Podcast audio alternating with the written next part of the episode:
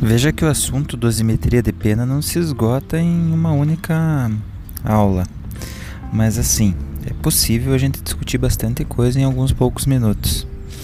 Primeiro de tudo é lembrarmos que a individualização da pena ocorre em três momentos: primeiro pelo legislador, depois pelo juiz sentenciante e por fim durante a execução da pena. A dosimetria da pena é, está no segundo momento. Ela segue um sistema trifásico para sua análise.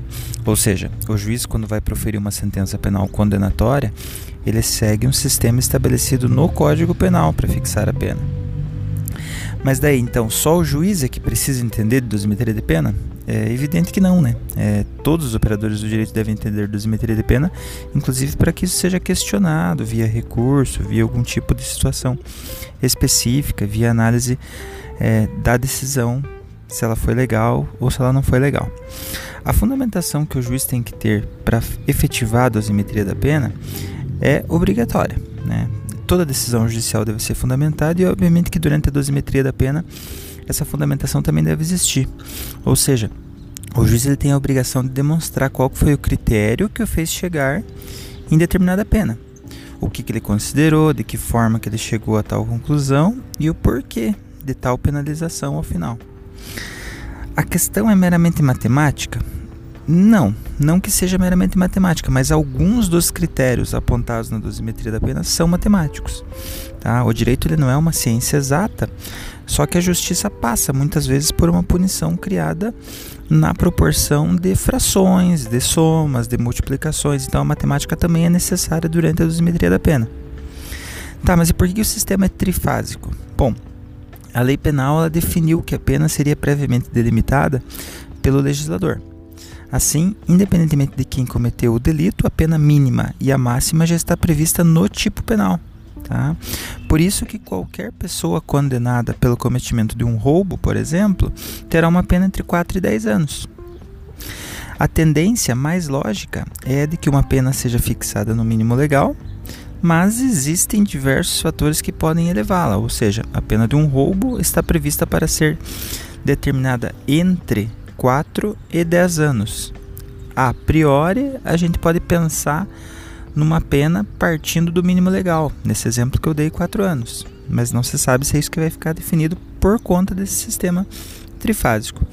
Outro cuidado que a gente tem que ter além desse sistema matemático é a questão do bis in idem porque ninguém pode ser punido mais de uma vez pelo mesmo fato. E então, em cada uma das fases que o juiz for analisar na hora de definir a pena de alguém, o juiz utilizará um argumento para eventualmente afastar a pena do mínimo legal. Mas esse argumento que ele utilizar para afastar a pena do mínimo legal não pode ser utilizado mais de uma vez. Porque se isso acontecer, o sujeito estará sendo punido duas vezes pela mesma situação. Então, na primeira fase, a dosimetria da pena ela serve para verificar se realmente o juiz partirá desse mínimo legal. Nessa fase, o juiz esclarece qual é a pena base para o caso julgado e o Código Penal vai trazer oito circunstâncias judiciais que devem ser analisadas. Com a análise dessas oito circunstâncias judiciais, se a valoração pelo juiz for devidamente fundamentada, obviamente, negativa para alguma ou algumas dessas circunstâncias, circunstâncias judiciais previstas pelo Código Penal, o juiz pode elevar a pena base para além do mínimo legal.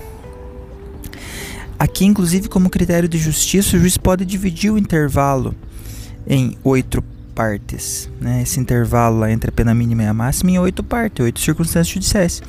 E verificar quais são as circunstâncias negativas para fixar a pena base. Pega, por exemplo, o crime de latrocínio, que tem a pena entre 20 e 30 anos. Então, o intervalo entre a mínima e a máxima são os 10 anos, existente entre o 20 e o 30. Se houver, dentre as oito circunstâncias negativas, circunstâncias judiciais, quatro circunstâncias negativas, a pena base poderia ser o meio, né? entre o 20 e o 30 anos, que seria 25 anos. Se fossem duas circunstâncias negativas, o meio entre 25 e o 20, lá 22 anos e 6 meses de reclusão. Então esse seria um critério matemático a ser adotado nesse momento. Perfeito, mas então temos a pena base. E a partir dessa ideia que a gente já tem a pena base, o que, que a gente pode é, chegar? Bom, a segunda fase da dosimetria da pena parte dessa pena base que foi apresentada e justificada, obviamente, pelo juiz e poderá sofrer alguma alteração ou infração. E o mesmo pode acontecer na terceira fase. A diferença entre a segunda e depois a terceira fase é que é, o que muda é a pena, para mais ou para menos. Né? Na segunda fase, são circunstâncias genéricas para aumentar ou para diminuir essa pena. Elas são chamadas de agravantes e de atenuantes e estão previstas na parte geral do Código Penal, por isso, questões genéricas. Na terceira fase, a gente está falando de causas especiais de aumento ou de diminuição de pena que são tratadas no próprio tipo penal. Tem alguns crimes que trazem tais informações no próprio artigo que define o crime em si, né? Ele traz informações e a previsão de alguma circunstância que faça com que a pena seja aumentada ou diminuída naquele caso específico em determinada fração pré-determinada. São as majorantes e as minorantes. Então, a pena base, tá? Depois se torna uma pena provisória com o implemento das situações de segunda fase e se torna uma pena definitiva com o implemento de situações de terceira fase. Tá? Da primeira para a segunda fase, a pena base transforma-se em provisória. Da segunda para a terceira fase, a pena provisória transforma-se em pena definitiva.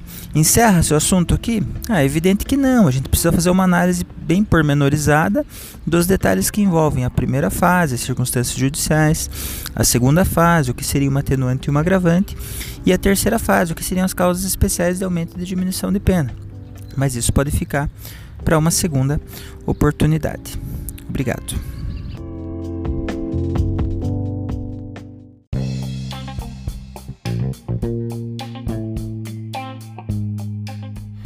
Agora já é possível uma análise específica sobre a primeira fase da dosimetria da pena. Ao passo que os primeiros comentários sobre como seria feita a dosimetria de modo geral já foram feitos. A fixação da pena base? Ela é o início da atuação do juiz para a determinação da pena quando de uma sentença condenatória. É, o legislador ele vai estabelecer qual que é a conduta criminosa e qual é o intervalo de pena previsto para quando alguém comete determinado fato criminoso. Hum, então, assim, antes mesmo do crime acontecer, já existe uma previsão né, de uma pena que irá de um patamar mínimo até um patamar máximo. Se pega, por exemplo, o crime de roubo já tem a previsão lá que o roubo tem uma pena que irá entre 4 e 10 anos. Então, esse patamar já está prefixado. Antes mesmo do crime acontecer, já existe essa previsão. O legislador, a partir daí, ele estabelece na primeira fase da dosimetria da pena oito circunstâncias judiciais que estão lá no artigo 59 do Código Penal que devem ser analisadas. Então, é, é partindo da premissa da análise dessas oito circunstâncias judiciais que o juiz, ao fixar a sentença condenatória, define qual é a pena base, de onde ele vai partir, se é do mínimo, se é de mais próximo do mínimo, se é de mais próximo do máximo, com base na análise dessas oito circunstâncias. Né? Então, é aqui que cabe uma análise mais pormenorizada de como será feita essa contagem pelo juiz. Cada circunstância judicial é, ela pode ser ou prejudicial para o réu, ou ela pode ser favorável para o réu, ou ela pode ser neutra. Mas não podemos perder de vista o fato de que a pena base, teoricamente, parte do mínimo legal. E que só sairia do mínimo legal se tivesse uma ou umas circunstâncias, circunstâncias que fossem prejudiciais para o réu. Né? Essas circunstâncias judiciais elas são elencadas nesse artigo 59 e merecem alguns comentários. Primeira delas, culpabilidade. Então, é, quando da análise da questão da culpabilidade do réu, é, a ideia do legislador aqui não é tecer a, a, verificação de se houve dolo, se não houve dolo, qual foi a intenção externada pelo réu, mas sim verificar se é, existe alguma atitude do réu que excede ao que está previsto no próprio tipo penal. Porque o crime em si ele já tem a sua punição pré-determinada pelo legislador, como nós vimos comentando. O fato é que às vezes o juiz verifica que existe dentro daquele caso concreto uma culpabilidade ainda maior do réu, que excede ao que já está previsto pelo tipo penal. E nesse caso, a culpabilidade poderia ser vista como algo desfavorável para o réu. Antecedentes. É, essa é uma prejudicial para o réu que se torna objetiva certo? Se verificado que o réu possui antecedentes criminais, é, verifica-se que ele pode ter sim uma análise prejudicial no que se refere a essa circunstância judicial.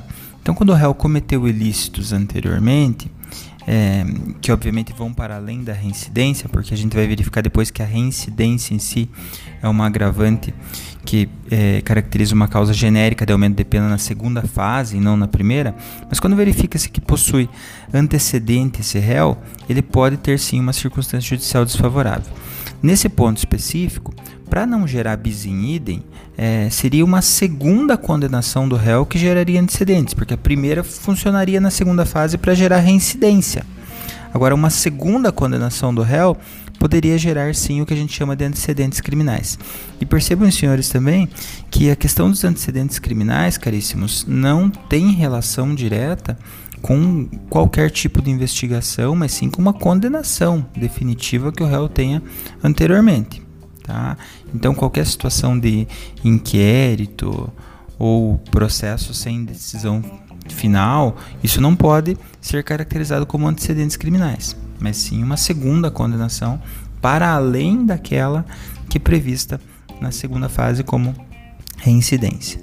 A conduta social do réu é uma outra circunstância também pode ser prejudicial, se confirmado que em sociedade o réu é, desponta como um criminoso, como alguém que prejudica o bom andamento da sociedade, mas é, isso tudo, obviamente, tem que ser devidamente fundamentado em decisão. Outra circunstância judicial extremamente subjetiva é a questão da personalidade do acusado. É, subjetiva e com vários julgados, inclusive no sentido de que seria necessário algum laudo pericial ou alguma outra forma de confirmação efetiva de que a personalidade desse criminoso é de fato latente e é de fato prejudicial. Outra circunstância elencada no artigo 59 são os motivos que levaram o sujeito a cometer o crime. E aqui vale a mesma ressalta feita anteriormente, ressalva feita anteriormente. É, a questão da motivação é, decorre necessariamente da confirmação de que aqui o acusado, agora sentenciado, é, possui uma, uma situação que vai para muito além do que o próprio tipo penal prevê. Né? Então, para modificar é, uma situação, para modificar, para motivar uma justificativa para alterar a pena base, é, o crime possui, nesse caso concreto, alguma característica que, que vai para além e excede em muito a previsão do tipo penal. Ou verifica-se que o réu possui alguma motivação que seja altruísta, que possa ser considerada a seu favor, mas algo que está para além do que a própria lei penal já prevê. Caminhando para o final, é, as circunstâncias em que o crime aconteceu também devem ser consideradas. E aqui vale uma análise do local do crime, uma análise do meio pelo qual as partes envolvidas se encontram e tudo mais que circunda o crime em si, que pode ser analisado como algo favorável ou desfavorável pro acusado. Na sequência, podemos falar sobre as consequências do crime. Sempre lembrando que isso é para além da previsão do próprio tipo penal, para que se evite bis in idem. É óbvio que se tomarmos de exemplo um crime como o homicídio, é óbvia a consequência da morte da vítima. Então, essa não poderia ser uma consequência a ser analisada nesse momento, porque essa consequência já é inerente ao tipo penal, já existe a punição prevista para ela. Quando falamos em consequências, estamos falando de situações que vão para além do tipo penal. Puxa, mas a pessoa que faleceu é, deixou uma criança pequenininha desamparada. Bom, daí a gente está falando de uma consequência.